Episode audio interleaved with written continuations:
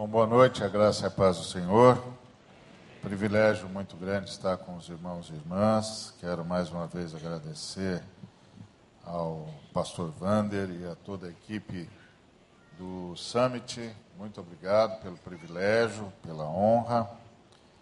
E nessa noite eu gostaria de conversar com vocês, bem dentro desse espírito da busca por uma liderança efetiva, segundo a vontade de Deus e para a sua glória, eu gostaria de falar sobre Moisés, e a partir de Moisés, um, uma história da ação poderosa de Deus por sua graça. Moisés é, sem dúvida nenhuma, um dos maiores líderes de todos os tempos. Não é apenas um líder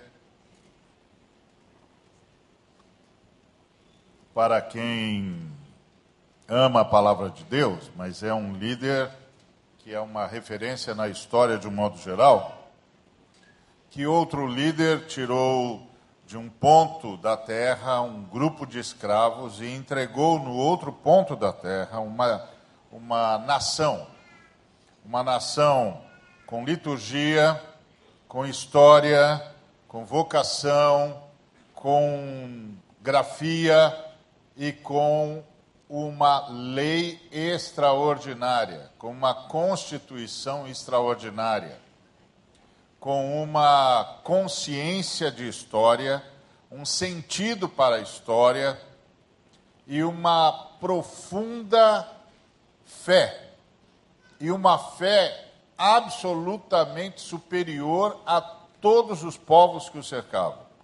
Então não há na história da humanidade um líder político, uh, religioso, um estadista, um jurista como Moisés.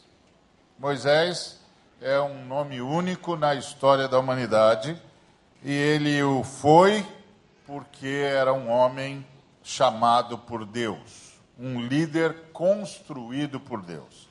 Eu gostaria de conversar um pouco com os irmãos sobre esse líder. Primeira uh, noção que nós temos de, de Moisés é que ele é fruto da esperança, da coragem, da estratégia e da compaixão. Por quê? Porque o texto diz que um homem da casa de Levi se casou com uma descendente de Levi que a mulher concebeu e deu à luz a um filho, e vendo que era formoso, escondeu por três meses. Não podendo, porém, escondê-lo por mais tempo, tomou um cesto de junco, calafetou com betume uh, e, e piche, e pondo nele o menino, largou-o no, no carriçal à beira do rio. A irmã do menino ficou de longe para observar o que lhe haveria de suceder. Desceu a filha de Faraó para se banhar no rio, e as suas donzelas passeavam pela beira do rio. Vendo ela o cesto no carriçal, enviou a sua criada e o tomou. Abrindo-o, viu a criança, e eis que o menino chorava. Teve compaixão dele e disse: Este é o menino dos hebreus. Então disse sua irmã, a filha de Faraó: uh, Este menino dos hebreus. Então disse a sua irmã, a filha do faraó, queres que eu vá chamar uma das hebreias que sirva de ama e te crie a criança? Respondeu-lhe a filha de faraó, vai. Saiu, pois, a moça e chamou a mãe do menino. Então lhe disse a filha de faraó, leva este menino e cria-mo, pagar-te o teu salário. A mulher tomou o menino e o criou. Essa cena é extraordinária. Essa, essa cena é uma cena de coragem, de esperança, de estratégia e de compaixão. De coragem, e de esperança, porque a mãe, não podendo mais sustentar o menino, porque não tinha mais como escondê-lo, e era a lei do faraó que todos os meninos hebreus deviam ser mortos, e ela escondeu o filho o tempo que pôde, e agora não dava mais para escondê-lo, e aí colocou num, num cesto betumado, colocou lá no carriçal, um lugar onde os crocodilos não chegavam, na esperança de que ele foi, fosse visto e fosse salvo. É uma esperança, lançou-se a esperança, lançou-se a coragem.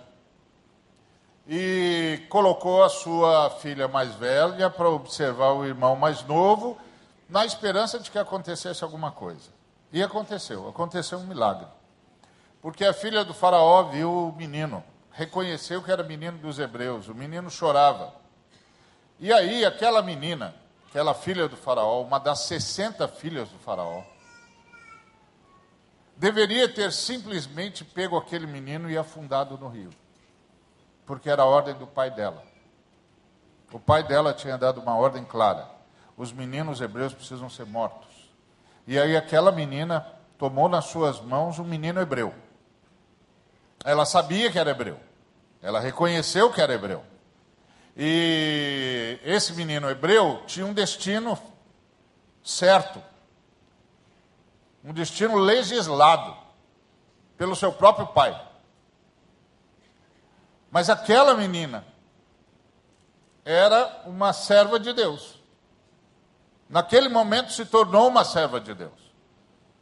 O Espírito que consegue desde sempre convencer homens do pecado, da justiça e do juízo, fez desabrochar no coração daquela moça uma compaixão sem paralelos, e ela então desobedeceu Faraó, desobedeceu o seu próprio pai que era tido como um deus em, em, no Egito. Não só o desobedeceu, como empregou uma mulher dos hebreus, que ela não sabia ser a própria mão, a mãe do menino, graças à estratégia de Miriam, pagou-lhe um salário, protegeu o menino de tantos quantos soldados houvessem, Protegeu o menino de tantos quantos vizinhos viessem a denunciá-lo. Protegeu o menino de tantos quantos servos de Faraó requisitaram a morte dele, porque agora ele era filho da filha de Faraó. E naquele dia, graças à compaixão e à coragem daquela menina, Deus dava o primeiro e mais decisivo passo para libertar o seu povo. E qual o passo decisivo que Deus havia dado ali para libertar o seu povo? Deus infiltrara um hebreu na família do Faraó. Deus infiltrara um hebreu na família do Faraó. Agora, um hebreu iria ser criado como príncipe do Egito. Seria parte da família real seria parte da família tida como divina. Seria reverenciado pelos egípcios. Andaria com o colar da família egípcia, o colar da família dos deuses. E seria chamado pelos egípcios que escravizavam o povo de Deus de príncipe do Egito. Deus estava construindo um líder com um objetivo extraordinário e Deus constrói líderes, tirando-os da circunstância comum e preparando-os para algo maior e que muitas vezes eles não têm nem mesmo expectativa do que, do que seja. Muito bem, ele se tornou príncipe de, do Egito. Lá em 3.10 a gente, a gente ouve o Senhor dizer a Moisés: Vem agora e eu te enviarei a Faraó para que tires o meu povo, os filhos de Israel, do Egito. E aí você pergunta: como é que um escravo chega até onde está o Faraó? Como é que um escravo chega onde está o Faraó? Quando ele tentar chegar onde está o Faraó, o primeiro soldado que o encontrar vai cortar-lhe a cabeça. Só que não é um escravo que está indo falar com o faraó. É um príncipe do Egito. E tudo o que se dizia ali depois de 40 anos era: o príncipe Moisés voltou. Lembra do príncipe Moisés? O príncipe Moisés voltou. Deus estava preparando um livro, um, um líder. Deus estava preparando um hebreu com acesso livre a tudo o que só a família de Faraó sabia. Ali estava um hebreu que sabia tudo que o faraó sabia, formado para ser faraó, treinado para ser faraó, estudou como, como o faraó estudou, nas mesmas escolas, era líder como o faraó. Podia ter sido indicado como faraó, porque receberam o mesmo treinamento. Conhecia o Egito como um faraó, conhecia os reinos suzeranos como faraó, falava as línguas que o faraó sabia e, e falava, conhecia os caminhos do deserto, era senhor do Egito. Mas agora ele era o líder de Deus. Deus prepara os seus líderes. Líderes que não se deixam preparar por Deus não podem servi-lo. Não há lugar para a liderança para quem não se deixa preparar por Deus, para quem não está disposto a ser treinado e a ser treinado nas artes dos homens quando é necessário, a ser treinado nas artes dos impérios quando é necessário, a ser treinado nas artes da educação geral quando é necessário. Um líder tem de se deixar treinar por Deus em tudo que Deus entende que ele deva ser treinado para cumprir o seu papel. E aí Deus está formando um líder. E formou um hebreu que tinha acesso livre a tudo que só a família do Faraó sabia. Um hebreu com livre acesso ao trono. Um hebreu numa família de deuses. Que coisa extraordinária a história desse homem. Agora, esse homem tem uma, uma vida cheia de conturbação. É interessante que esse homem vai de guerrilheiro a terrorista. O texto diz que naqueles dias, sendo Moisés já homem, saiu a seus irmãos e viu seus labores penosos, e viu que certo egípcio espancava um hebreu, um do seu povo. Olhou de um lado de outro e, vendo que não havia ali ninguém, matou o egípcio e o escondeu na areia. Saiu no dia seguinte, eis que dois hebreus estavam brigando, e disse ao culpado: Por que espancas o teu próximo? Ao qual respondeu: Quem te pôs por príncipe e juiz sobre nós? Pensas matar-me como mataste o egípcio? Temeu, pois, Moisés e disse: Com certeza o descobriram. Informado desse caso, procurou Faraó matar a Moisés, porém Moisés fugiu da presença de Faraó e se deteve na terra de Midian e assentou-se junto a um poço. Ele começou como guerrilheiro um líder autoproclamado. Vou libertar o meu povo. E ele podia. Ele podia. Ele foi treinado como um general. Ele podia. Desde que o povo o seguisse, ele tinha condições mais do que necessárias para liderar a revolta do seu povo dentro do próprio Egito. Aliás, o que levara o faraó a tornar o povo de hebreu o povo hebreu escravo. Porque o faraó pensou, essa gente está crescendo demais, essa gente está tá poderosa demais, se essa gente se unir a um adversário do Egito, acabou. Agora, aí tem Moisés. Moisés é um homem treinado. É um homem treinado para ser faraó. É um homem treinado para ser líder. É um homem treinado para conduzir povos. E aí ele tem o seu próprio povo. E aí ele se levanta. E ele tem um sonho. O sonho dele é liderar o seu povo na sua libertação. Só que ele é um líder autoproclamado. E não existe líder autoproclamado. Líder é elevado pelo povo, reconhecido pelo povo, aceito pelo povo indicado por Deus. Que vai fazer com que o coração do povo se converta a ele. Líder autoproclamado não existe. E esse foi o primeiro equívoco. E é o equívoco de muitos dos nossos líderes. Eles se autoproclamam líderes. E você não fabrica um líder que se autoproclama. O povo precisa aceitá-lo. O povo precisa ver nele realmente um líder. Alguém que pensa no bem do povo, alguém que é capaz de levar o povo a um patamar superior, a um lugar melhor. E ele é um líder autoproclamado, é um guerrilheiro, se autoelegeu como tal, uh, pratica um rito sumário, viu o egípcio matando, ou espancando o hebreu foi lá e matou o egípcio, o que mostra que ele é um, um militar altamente treinado, porque não é fácil matar um ser humano. Para matar alguém assim, precisa ser um líder, um, um guerreiro muito bem treinado. Um sujeito capaz de ir e matar um ser humano porque tem um objetivo e esse ser humano está entre o objetivo e ele. Precisa ser, precisa ser militar.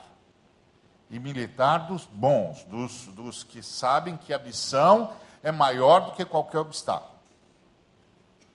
Custe o que custar. E aí ele faz isso. Mas era, era uma tentativa frustrada de se autenticar como líder porque ele não ganhou o povo, não ganhou o coração do povo, não estava lá entre o povo. Ou seja, ele sabia tudo sobre o Egito, ele sabia tudo sobre os egípcios, ele sabia tudo que os egípcios, que a família eh, de Faraó sabia. Ele sabia falar as mesmas línguas, conhecia toda a cultura do Egito e do crescente fértil, todos os reinos suzeranos, todas as línguas faladas, todas as tradições, todos os livros, mas não conhecia o seu povo. Não se envolvera com o seu povo. 40 anos. Era um estranho para o seu povo e o seu povo era um estranho para si. Não tinha identificação com o povo. E aí foi em busca de uma tentativa de tornar-se líder que foi frustrada e aí virou de guerrilheiro a terrorista, porque virou um fora da lei fugitivo. E fugiu desesperadamente da fúria do Faraó. Estava frustrado. Então, ele agora está condenado como fugitivo e ele vai para Midian, numa terra estranha, com uma gente estranha, com uma identidade estranha. É interessante perceber esse movimento na vida de Moisés, porque ele chega ah, lá na terra de Midian, as filhas de Reuel, ah, o Jetro, estavam dando uh, água para as suas ovelhas. Os outros pastores uh, chegaram e foram lá constranger as moças para que elas cedessem o seu espaço. E Moisés, sozinho, enfrentou e derrotou todos os pastores que estavam constrangendo as moças, sozinho. Olha o guerreiro que era esse homem. Ele foi ao favor das moças, lutou sozinho com os pastores, derrotou-os e, pôs, e os pôs a fugir. E aí, quando as meninas voltaram para casa, voltaram mais cedo, o pai disse: Por que viestes hoje mais cedo? E responderam elas: Um egípcio nos livrou das mãos dos pastores, e ainda nos tirou água e deu de beber ao rebanho. Agora presta atenção um egípcio. Elas não disseram um hebreu. Elas disseram um egípcio. E é isso que Moisés não tinha se, se apercebido quando tentou ser líder do seu povo. Ele tinha se tornado um egípcio. Mas para ser líder, você tem de se tornar um do povo. Você tem de se tornar um com o seu povo o seu povo tem de olhar para você e se ver em você. Se o seu povo não se vê em você, você é um estranho. E o líder pode ser tudo menos um estranho. Então era um egípcio, ele já era egípcio, ele pensava como egípcio.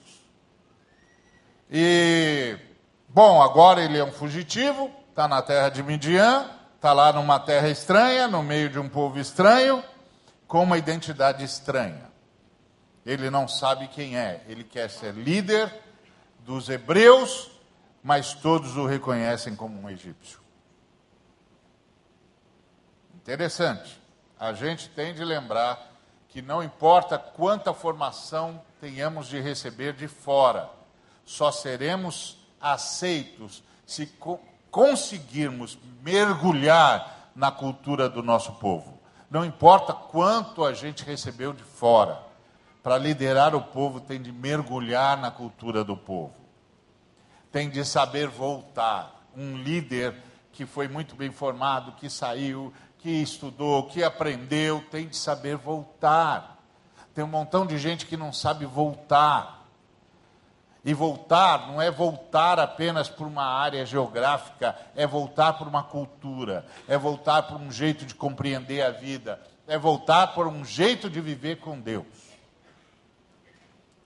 que é comum ao seu povo, que é comum ao povo que ele entende que Deus quer que ele lidere. Então você percebe que o Moisés já tinha um entendimento prévio, de que o fato dele, hebreu, ter sido aceito na família de Faraó, ter sido infiltrado na família de Faraó, não podia ser por acaso.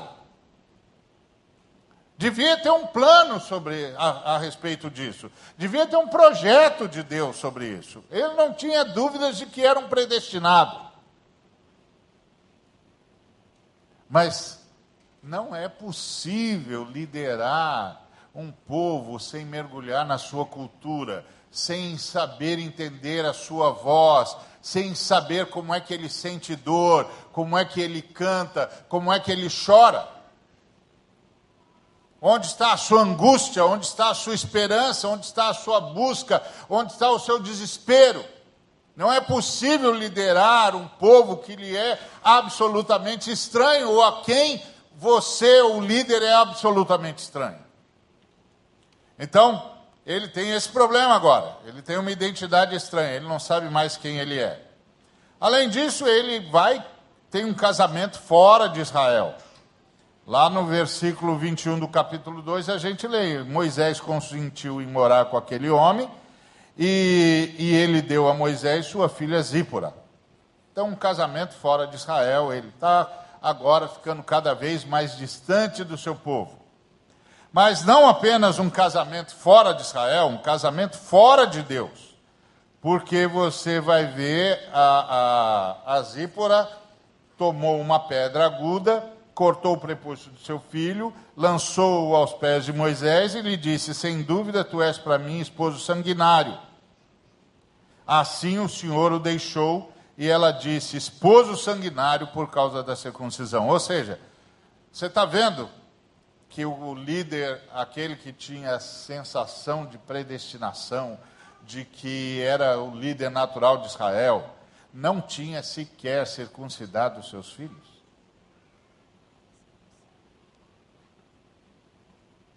Ele é um hebreu. Ele tentou ser um líder dos hebreus. Casou. Teve filhos e não os circuncidou ele de hebreus só tinha família de onde surgiu, ele não tinha mais nada dos hebreus. Interessante isso.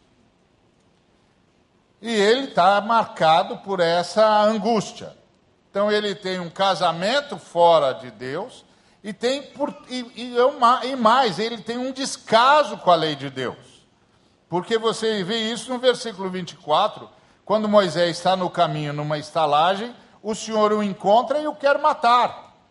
Por que, que o senhor quer matar o, o, o Moisés? Por causa da circuncisão. É como se Deus dissesse: escuta, rapaz, você está brincando comigo? Eu chamo você para libertar o meu povo, que recebeu ordens minhas, que celebrou comigo o pacto da circuncisão, e você não circuncidou o seu filho e está indo para liderar o meu povo.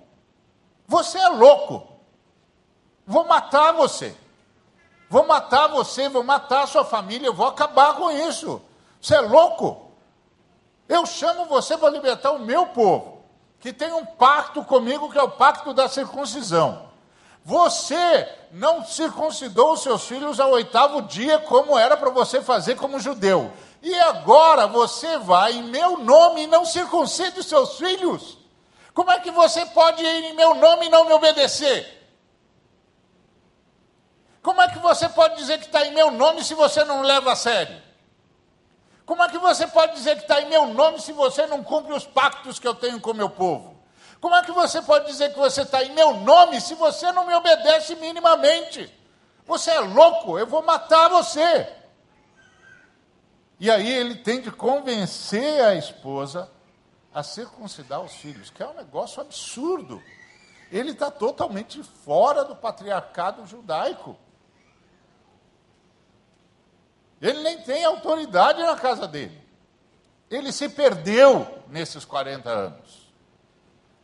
Não dá para ser líder, em nome de Deus, sem ser exemplo de obediência a Deus. Como disse o pastor, não dá para liderar sem a palavra de Deus. Não leva a sério a palavra de Deus, vai liderar o quê, meu amigo?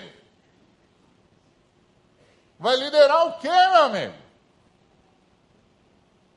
Vai liderar quem? Vai liderar a partir do quê? Vai ter um projeto pessoal?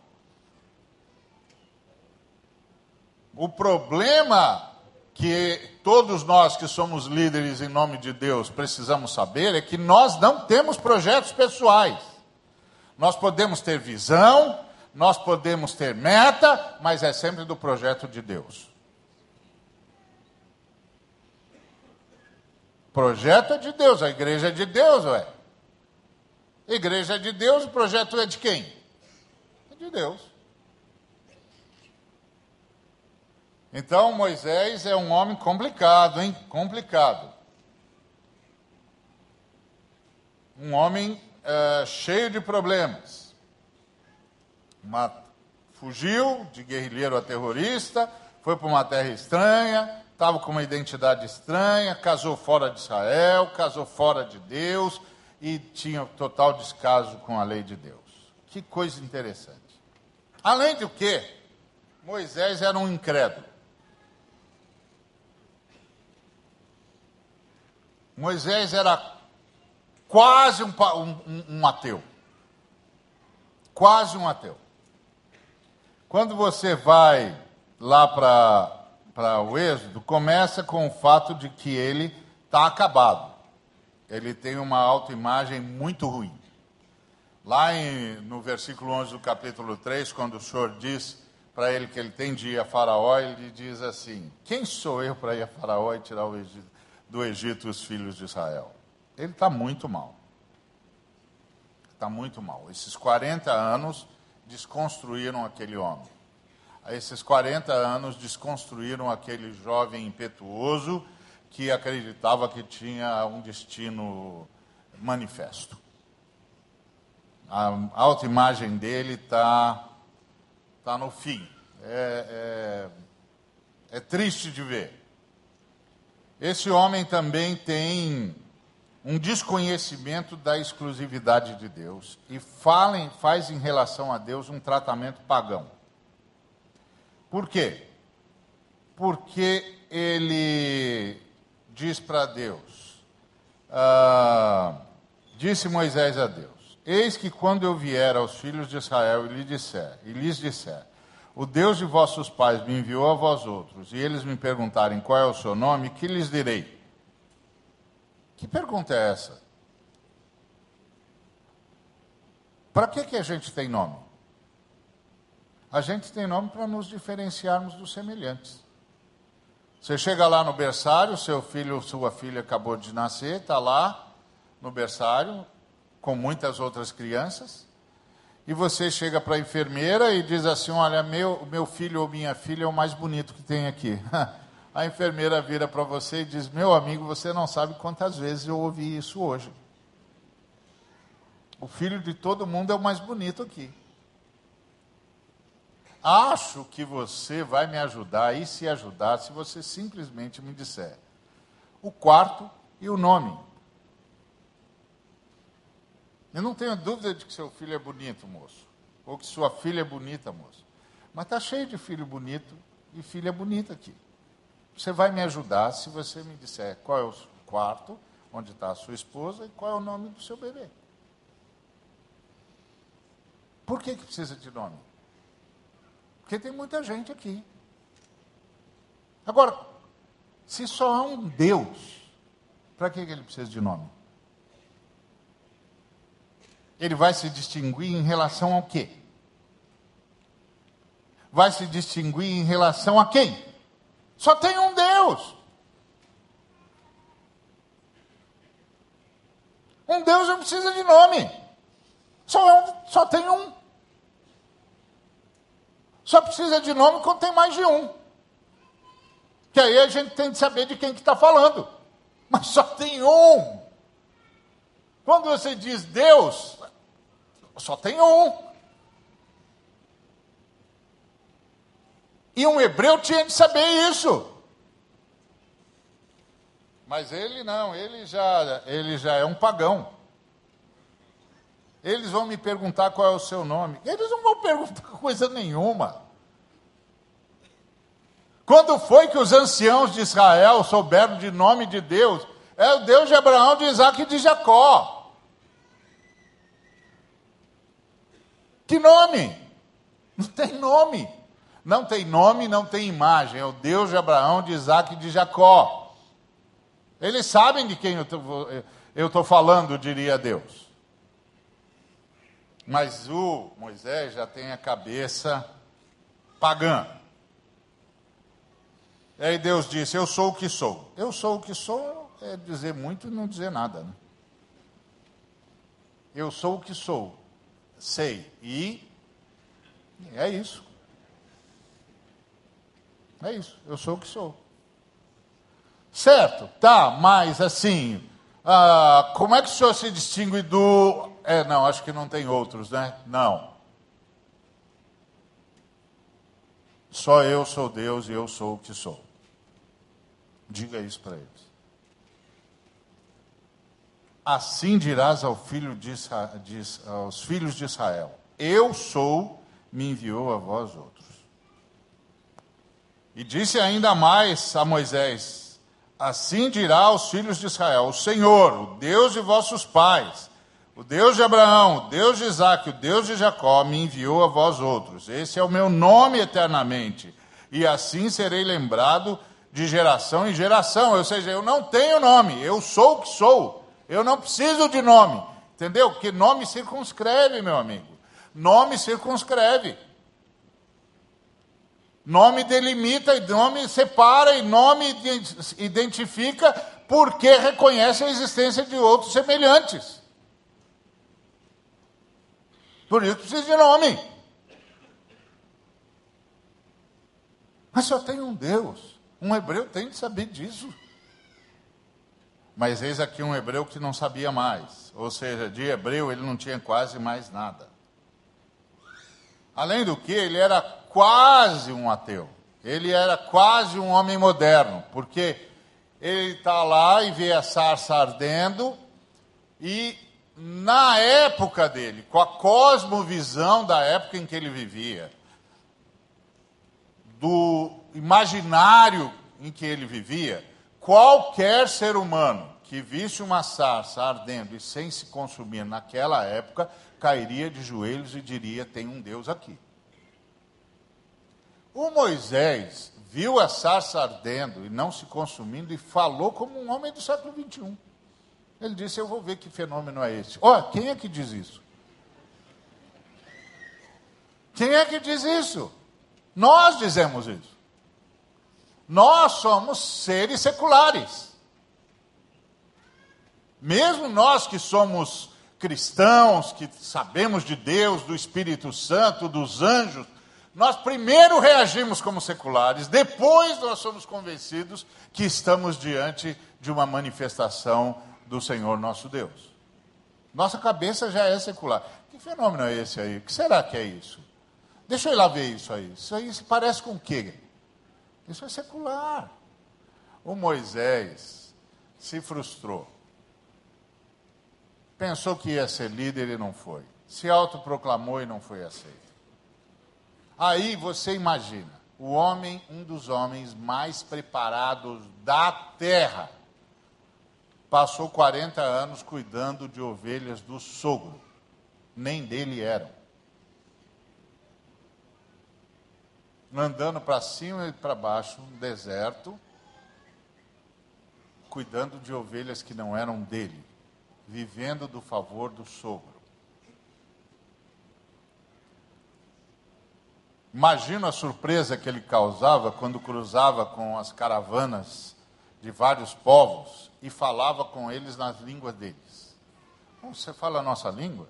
Falo. Eu sei quem vocês são, vocês são o povo da nação tal, vocês vêm de tal lugar, vocês são assim, não é? Então, vocês falam isso, eu sei, eu sei, conheço a língua de vocês. É mesmo. Aí está lá com os seus, os seus, as ovelhas do seu sogro e passa uma outra caravana dos hititas e ele fala a língua dos hititas. O grande império que se opunha ao Egito. Aí passa os fariseus e ele fala com os fariseus na língua deles. Puxa, você sabe que tem um pastor de ovelhas lá no vale de Midian que fala a língua de todo mundo um dos homens mais bem treinados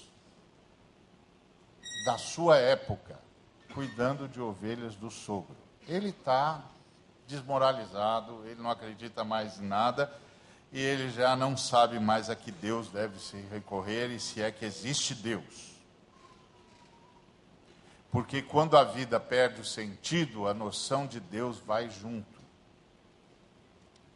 Porque a noção de um Deus, e principalmente a noção do único Deus, por si só dá sentido à existência. Se a vida perdeu o sentido, é porque a noção de Deus desapareceu. Porque na medida em que há Deus, há sentido para a vida. Há projeto de vida. Há um caminho para a vida. Mas à medida que o sentido vai desvanecendo, a figura de Deus vai ficando nebulosa, quase imperceptível. E lá está aquele homem, desconhece a exclusividade de Deus, porque pergunta o nome de Deus. Desconhece o caráter de Deus. Olha só que coisa interessante. Ele desconhece o caráter de Deus porque Deus diz para ele assim: Eu serei contigo, e este será o sinal de que eu te enviei. Depois de haveres tirado o povo do Egito, servireis a Deus neste monte. Agora, é claro, Moisés ouve isso e diz assim: Senhor, desculpa, deixa eu ver se eu entendi. O senhor está dizendo que o sinal de que eu sou enviado do Senhor é que eu vou lá, vou falar com os anciãos, os anciãos vão me ouvir, aí eu vou no Faraó, o Faraó vai me atender, eu vou tirar o povo do Egito, e aí eu vou encontrar o Senhor de novo aqui no monte, é isso? É. Mas, Senhor, sinal não é uma coisa que o Senhor tem de dar antes, esse aqui é depois. E sabe qual é a lógica de Deus? Escuta, por que você precisa de sinal? Eu estou falando com você. Quando é que a gente pede sinal? A gente pede sinal para saber se Deus é que está falando. Mas eu já estou falando com você, homem. Que sinal que você quer? Eu estou dizendo para você. Quando é que você pede sinal? Você pede sinal quando você não sabe se foi Deus.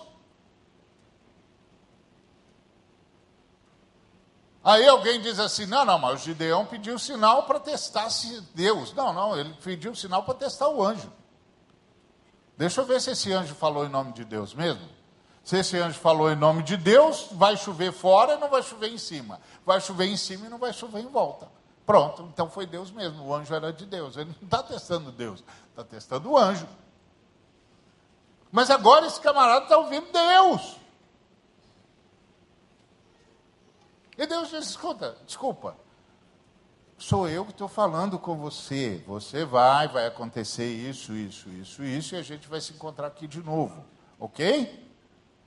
Está comigo, rapaz. Quem está comigo está com Deus. Você não sabe? Eu sou Deus. Estou te falando, homem. Mas ele não consegue mais crer em Deus. Ele é um credo.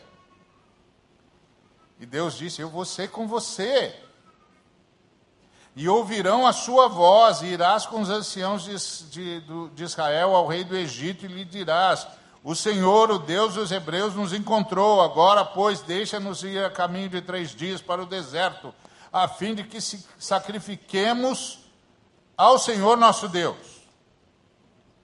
Mas olha a resposta de Moisés: Mas eis que não crerão. É muita petulância virar para Deus e dizer: Deus, não, não importa o que o Senhor diga, eles não vão acreditar. Quem é que tem o coração dos homens na mão, meu filho? Estou te falando para você ir. Não, não, não, não vou, não, não vou não, eles não vão acreditar não. Eles não crerão, nem acudirão à minha voz, pois dirão: O Senhor não te apareceu. Como é que você sabe que eles vão fazer, vão falar assim, se eu estou dizendo para você que eles não vão falar assim? Está vendo?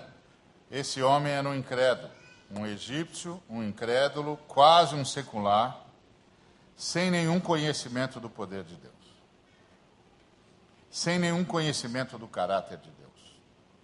Não dá para ser líder sem confiar no caráter de Deus. Fé não é fé no poder de Deus. Acreditar no poder de Deus é lógico, é Deus tem que ter poder. Fé é acreditar no caráter de Deus. Se Deus disse, vai acontecer. Porque Deus tem caráter, Deus não mente. Se Deus falou, é porque é assim. Moisés não conseguia mais. Aí ele tem um desconhecimento também do poder de Deus. Porque você vai ler ele dizendo: ah, Não crerão, não acudirão à minha voz o senhor não apareceu para mim. E aí o senhor diz, vai rapaz, eu vou te, você com você. Ele diz, ah, não vou, senhor, não vou, porque eu nunca fui eloquente, nem outrora, nem depois que falasse a teu servo, eu sou pesado de boca, pesado de língua. Aí o senhor diz, mas quem é que fez a boca do homem? Ó? Quem é que faz o mudo surdo, que vê o cego? Quem? Não sou eu. E aí o Moisés perdeu uma grande chance de ser curado. O senhor disse: Eu curo você. Não, não, não, o senhor não. Não vai dar, não. Como não vai dar, meu amigo? Eu estou te falando, sou eu que criei você. Você, não, você tem problema de voz? Não vai ter mais. Não, não, não, não. não nem depois que o senhor falou comigo, não, Olha que, que situação que estava Moisés. Desconhecimento total da vontade de Deus. Que coisa. Que situação complicada. E aí? O que fazer? O Senhor arranja alguém para estar com ele. O senhor diz para ele: Eu vou chamar alguém para estar com você. E aí, esse moço incrédulo está sendo preparado por Deus. Ah, sabe qual é a grande, a grande virtude nisso tudo aqui? É que a gente descobre que Deus chama líderes que Ele mesmo prepara e não que se preparam para ser líderes.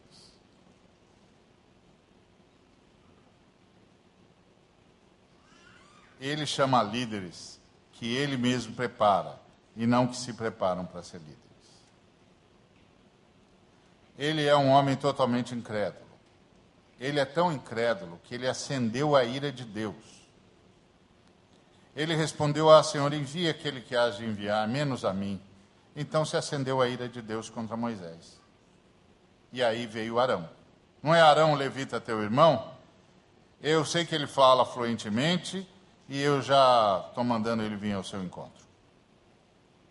Ele vai se alegrar e aí vocês dois vão trabalhar juntos. A recalcitrância irrita Deus. Um líder tem de ter um caráter de Deus e não pode ser recalcitrante. Se Deus disse, ele vai fazer. Se ele vai fazer, o líder se levanta e vai. Porque o Senhor fará com que o povo venha. Agora, recalcitrou, difícil. E mais, o Moisés era um desobediente. Ele era desatento, temeroso e inconsequente. Estou acabando com Moisés, né? Mas lá em, em Êxodo 4 você vê isso. Tomou, pois, Moisés a sua mulher e seus filhos, fê-los montar num jumento, voltou para a terra do Egito. Moisés levava na mão o bordão de Deus. Disse o Senhor a Moisés: Quando voltares ao Egito, vê que faças diante de Faraó todos os milagres que te hei posto na mão. Mas eu lhe endurecerei o coração para que não deixe o povo ir. Dirás a, a, a Faraó: Assim diz o Senhor Israel é meu filho, meu primogênito. Digo-te, pois, deixa ir meu filho para que me sirva. Mas, se recusares deixá-lo ir, eis que eu matarei teu filho, teu primogênito. Ou seja, Deus mandou Moisés ir direto para a décima praga. Ó, nós vamos poupar tempo. Você vai lá, faz todos os milagres que eu, que eu mostrei para você, que você fez diante de mim, pelo meu poder, ele vai ficar assustado e você vai dizer: Ó, Deus disse que Israel é o primogênito dele. Se você não deixar Israel ele vai matar o seu primogênito. E isso atacaria o, o Deus mais forte que, que os egípcios é, adoravam. Mas o Moisés foi lá. E que foi que o Moisés fez? Moisés chegou para o faraó não fez milagre nenhum. E disse que Deus encontrou-os e que, Deus queria que eles fossem a caminho do deserto para adorá-lo. E que se eles não fossem, Deus iria ferir o povo de Israel com espada e com enfermidades. Quando foi que Deus disse isso? Quando foi que Deus disse para Moisés que se o faraó não deixasse o povo de Israel ir, ele feriria o povo de Israel a espada e com pragas e com enfermidades. Quando? Nunca. E por que, que Moisés falou isso? Porque Moisés era um diplomata, era um cara muito bem treinado. E ele chegou para o líder, o faraó, e disse: Eu já sei como vou mexer com esse moço. Eu vou dizer para ele: ó, se você não deixar a gente ir, você vai perder a sua mão de obra barata. Porque Deus vai matar a gente, você não vai poder construir as suas obras. Só que o, o, o faraó pensava como politeísta. E, me, e se achava Deus, inclusive. Aí ele está dizendo: Bom, eu não sei de que Deus que você está falando. Nunca soube dele. Conheço muitos deuses, mas não conheço esse que você está falando. Além do que eu mesmo sou Deus. Outra coisa, você está me dizendo que esse Deus, que é o Deus do seu povo, que é meu escravo, vai me prejudicar? Escuta, bota uma coisa na sua cabeça: o seu Deus não conseguiu livrar você da, da nossa escravidão. Agora você vem aqui dizer que ele vai me prejudicar. Fica tranquilo, vocês estão sob minha proteção. Vocês estão sob a proteção dos deuses do Egito. Eu nem sei quem é esse teu Deus. E sabe de uma coisa? Vocês estão de cabeça vazia, né? Com muito tempo, não é isso? Chama os feitores aqui, olha, faz essa turma trabalhar, faz favor, porque essa gente aqui está com cabeça vazia. É o seguinte, agora não dá mais palha para eles, não. Eles mesmo catem as palhas. Por quê? Porque Moisés não ouviu a Deus ele usou o seu esquema. Líderes, não tenham esquemas. Líderes, obedeçam a Deus. Não fica pensando que o que Deus pediu é muito, é muito complicado. Deus se responsabiliza pelo que manda fazer. Esse é Moisés. E aí, finalmente, houve muito mais, por causa disso, houve muito mais trabalho do que o necessário e houve muito mais morte do que o necessário. Porque lá em Êxodo 13, tem uma passagem que Deus diz assim: Quando o seu filho perguntar: Escuta, pai, por que, que o primeiro gatinho que nasceu tem de morrer? Ô pai, por que, que o primeiro cachorrinho que nasceu teve de morrer? Ô pai, por que, que o primeiro cordeirinho que nasceu tem de morrer? Você vai dizer para ele o seguinte: porque para Deus libertar a gente do Egito, ele teve de matar todos os primogênitos do Egito. Os primogênitos dos homens e dos animais. E agora, para a gente se lembrar o quanto custou a nossa libertação, Êxodo 13, de 12 a 16, para a gente lembrar tudo que custou da no, a nossa libertação, todo primogênito que nasce a gente mata. A gente só pode resgatar o primogênito humano e o filho da jumenta. Só. Todos os outros têm de morrer. Por isso, o primeiro gatinho vai morrer. O primeiro filhotinho vai morrer. O primeiro novilho vai morrer. Para a gente se lembrar quanto custou a nossa libertação. Agora, por que isso? Porque o Moisés foi um sujeito cheio de esquema. E isso quer dizer que um líder que não obedece a Deus não faz com que Deus não cumpra o seu propósito mas causa ao seu povo dores desnecessárias.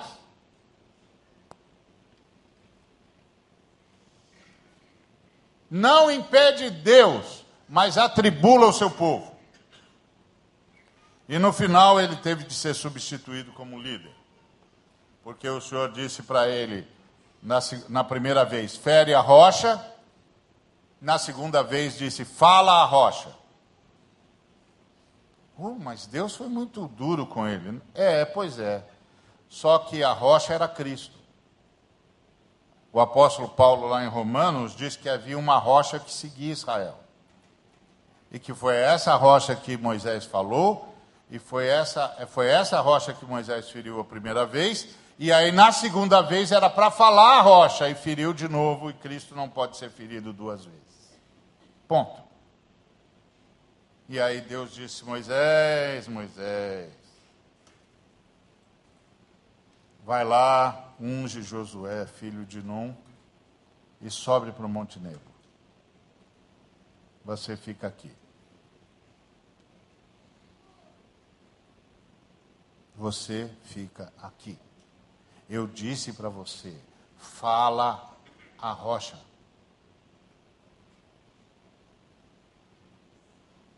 não fira de novo a rocha. Mas esse é o problema da incredulidade. Esse é o problema da incredulidade. Um dia eu ouvi um pregador dizer que queria ter o cajado de Moisés. E eu fiquei pensando: o cajado de Moisés é o cajado da incredulidade, não é o cajado da fé. Porque Deus foi dizendo, Moisés, eu estou falando com você. Moisés, eu estou falando com você. Moisés, estou falando com você. Ai, não vai, não vai. O que, que você tem na mão, Moisés?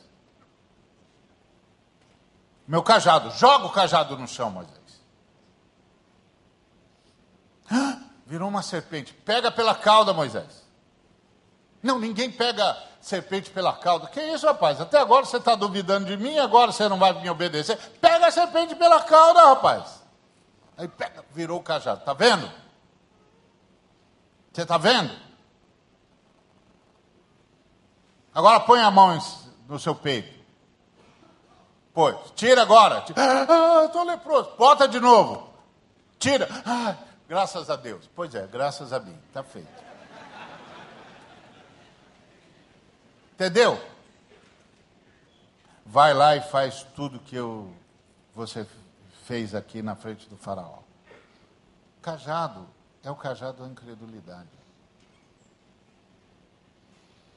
Um líder que precisa de um cajado poderoso, que precisa de uma muleta para sua liderança, só declara a sua incredulidade. A palavra de Deus tem de bastar. E a palavra proferida tem de bastar. quando eu encontro líderes cheios de amuletos, eu digo, meu amigo, você pensa que está comunicando fé, você está comunicando incredulidade. A palavra de Deus tem de bastar. Se você tem palavra de cura, ordene a cura. Se você tem palavra de sabedoria, dê a palavra de sabedoria. Se você tem palavra de discernimento, discerna. Se você tem de palavra de autoridade contra os demônios, proclame-a. A palavra de Deus tem de bastar. Não tenha esquemas. Não tenha símbolos de incredulidade. Aprenda com a história de Moisés. Agora, nada disso muda o fato de que Moisés foi escolhido. E aí, essa é a primeira coisa que a liderança cristã tem de saber. Nós somos o que somos por graça de Deus. Nós estamos onde estamos por graça de Deus. Isso nos dá duas certezas. Uma, que nós estamos no lugar onde tínhamos de estar. E duas, que nós faremos o que temos de fazer. Que Deus será conosco. Porque Ele o fez. Ele nos treinou. Ele nos chamou. E essa é a primeira coisa positiva sobre Moisés. Ele, a atenção dele foi chamada. E isso é que marca um líder. Um líder consegue distinguir onde é que Deus está ou que Deus está se mexendo. Um líder que não consegue ver que Deus está se mexendo.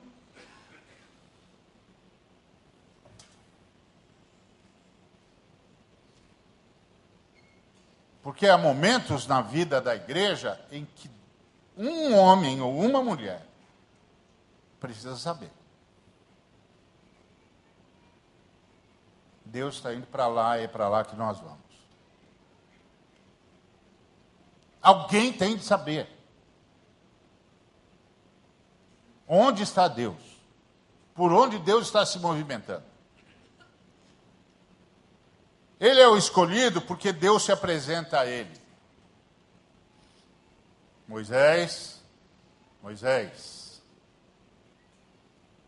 tira a sandália dos seus pés, você está em terra santa. Sou eu que estou chamando você.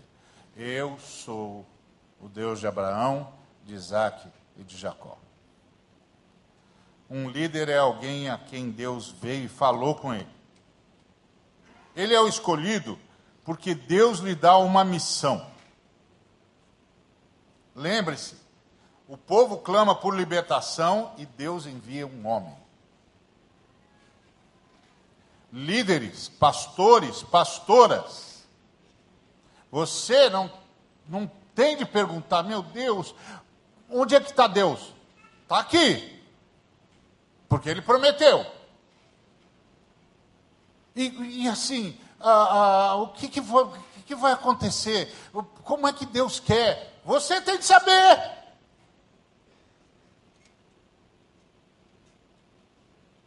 Você tem de saber. Você tem de ser a pessoa que se ajoelha. Porque o que caracteriza um líder cristão é que Deus fala com ele.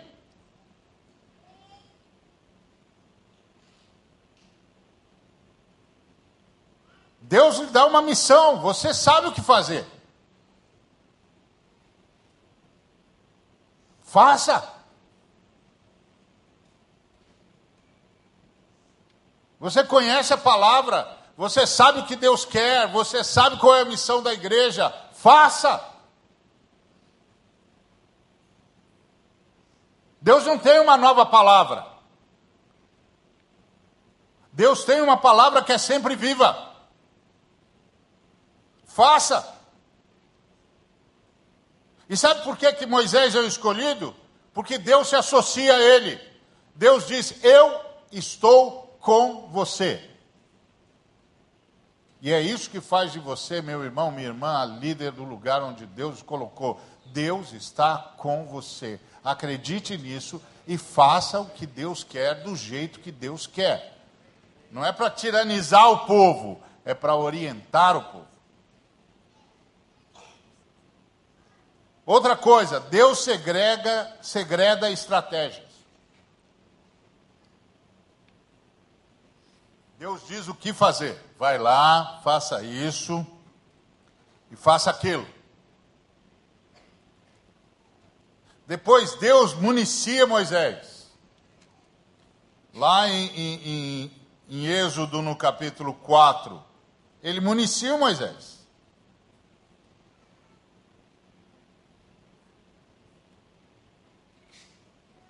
Ele vê a incredulidade de Moisés e o municia. Deus é tão fiel ao seu líder que o socorre na sua incredulidade, mas não o abandona.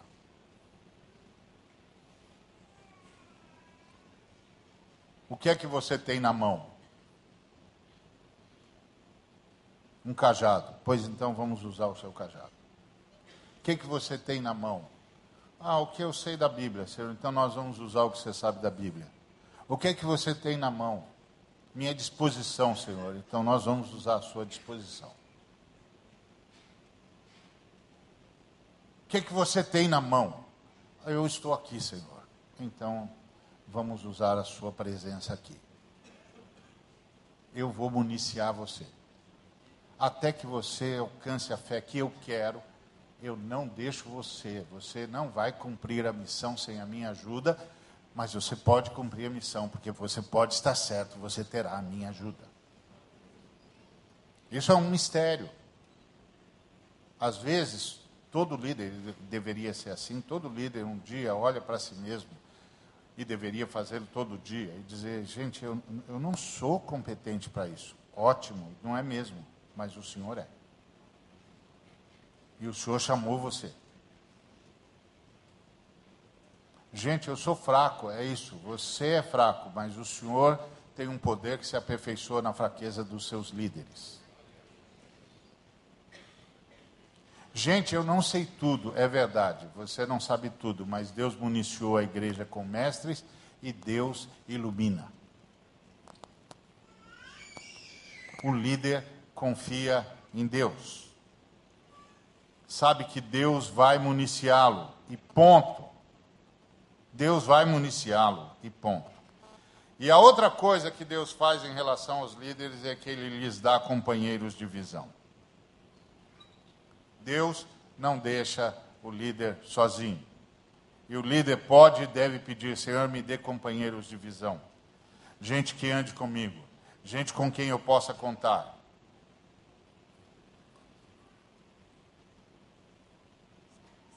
A coisa pior que existe é quando você chama um camarada para vir com você e o camarada vem para vir para o seu lugar.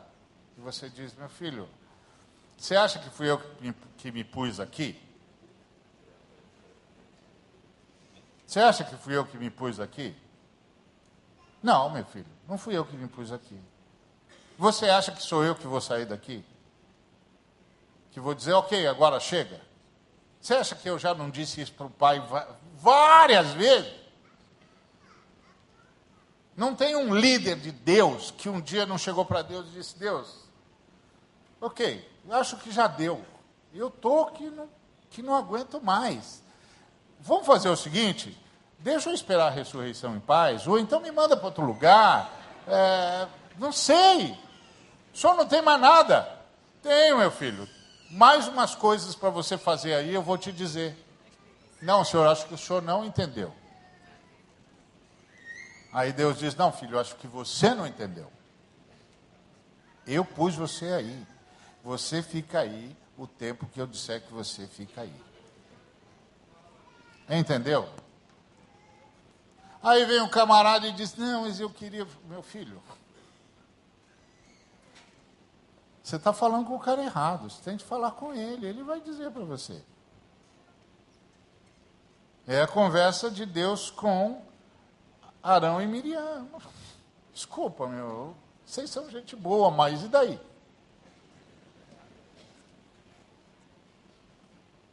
Então, por que, que Moisés é qualificado? Porque no final das contas, Moisés sabe com quem está lidando. Vem agora, eu te enviarei ao Faraó para que tire o meu povo, os filhos de Israel, do Egito. Ele sabe quem é que, com quem que ele está lidando. Ele está lidando com Deus de Israel, que tem uma missão para ele e uma libertação para o seu povo. Por isso ele é qualificado. Ele foi qualificado porque ele sabe recomeçar.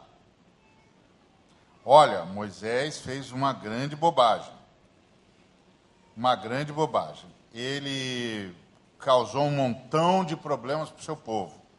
Aí o Senhor chamou ele de novo e disse: ah, Volta lá.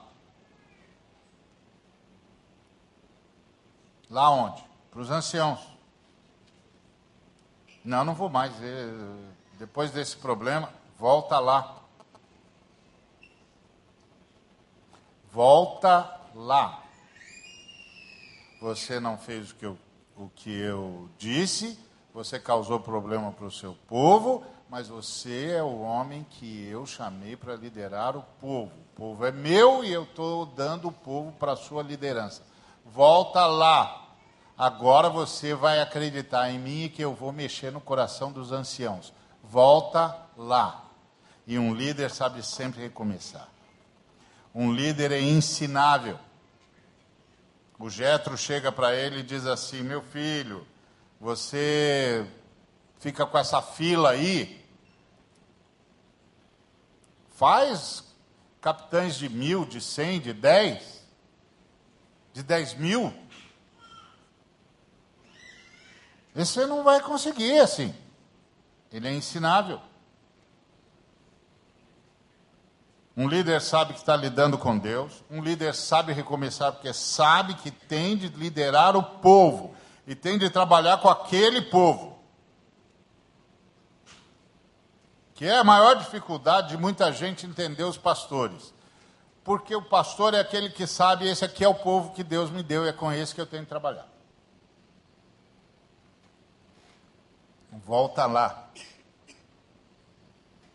Aprenda. Viu uma nova técnica?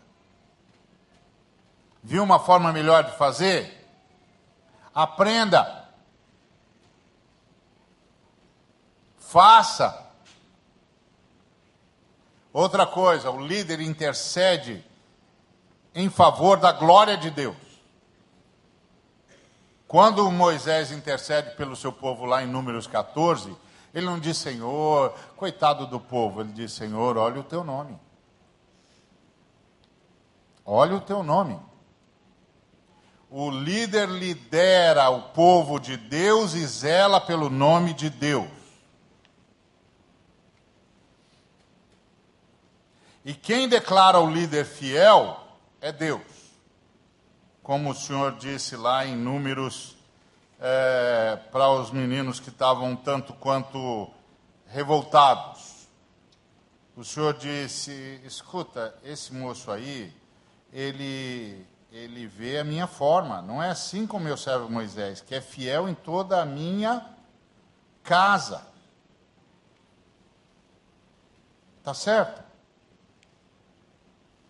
É Deus que declara a fidelidade do seu, dos seus filhos e é Deus que diz. Boca a boca falo com ele, claramente, não por enigmas, pois ele vê a forma do Senhor. O que quer dizer que Moisés via Jesus, porque a forma do Senhor é Jesus. Ele tinha contato com a teofania o tempo todo. Por isso ele soube reconhecer o homem que vinha lá como Deus está vindo.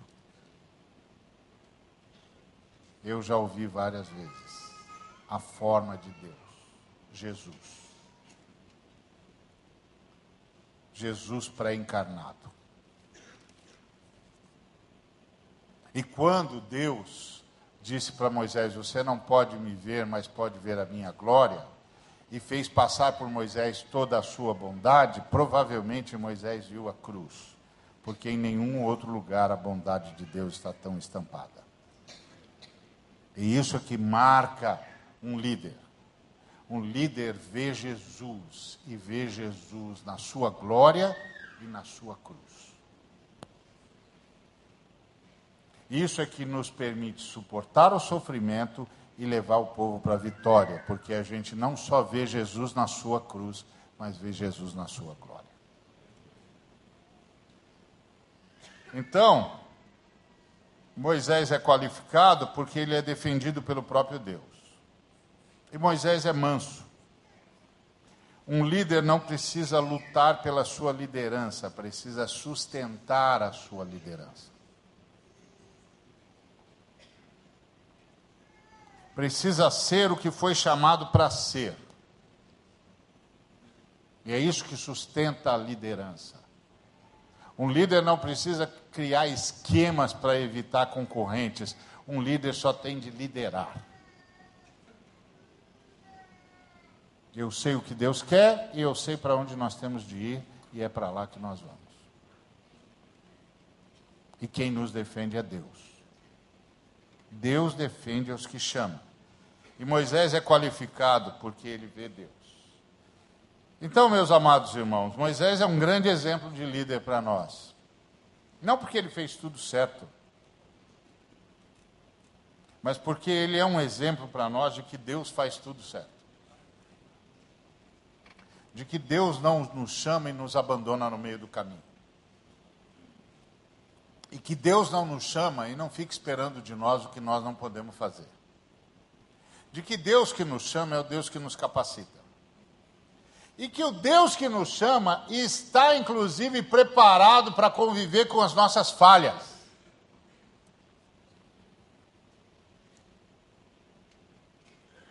E o Deus que nos chama está preparado para viver, para conviver com as nossas falhas, tem a resposta para as nossas necessidades, porque tem a resposta para as necessidades do seu povo. E o Deus que nos chama é o Deus que nos forma.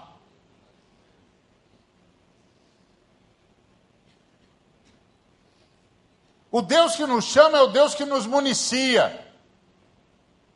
O Deus que nos chama é o Deus que se associa conosco. O Deus que nos chama é o Deus que nos ajuda a corrigir os erros. O Deus que nos chama é o Deus que nos dá coragem de retomar o que parecia perdido. O Deus que nos chama é o Deus que sabe da debilidade da nossa fé e nos torna fortes, nos dando uma fé que é fruto da Sua palavra a palavra do Cristo. O Deus que nos chama é o Deus que sabe o que nós sofremos na vida e sabe o que a vida fez conosco. E por isso é capaz de tolerar um Moisés dizendo: eles não vão acreditar, eles não vão acreditar, eles não vão acreditar.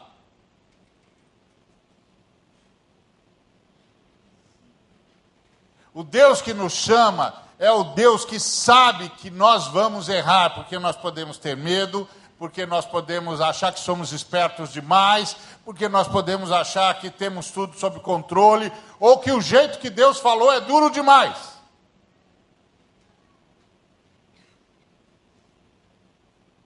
É muito interessante quando Moisés sai da presença de Faraó, depois de ter desandado tudo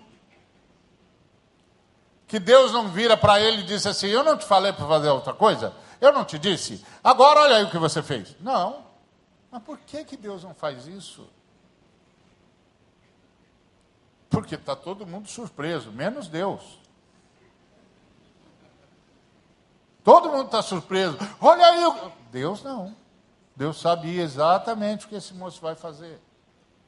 E por que que não impediu? E como é que você forma um ser humano se você simplesmente corta todas as possibilidades de ação dele? Como é que você forma um líder sem ajudá-lo a assumir responsabilidades? E como é que alguém assume responsabilidade se não erra?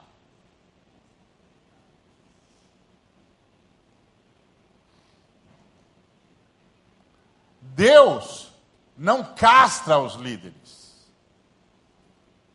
Deus os incentiva e diz: Ok, meu filho, eu já sabia. Eu já sabia. Mas você não se preocupe, porque o Faraó perguntou: Quem é o Senhor? Eu vou mostrar para ele. eu vou mostrar para ele quem eu sou. E eu só vou parar quando ele souber com todas as letras sobre quem ele perguntou.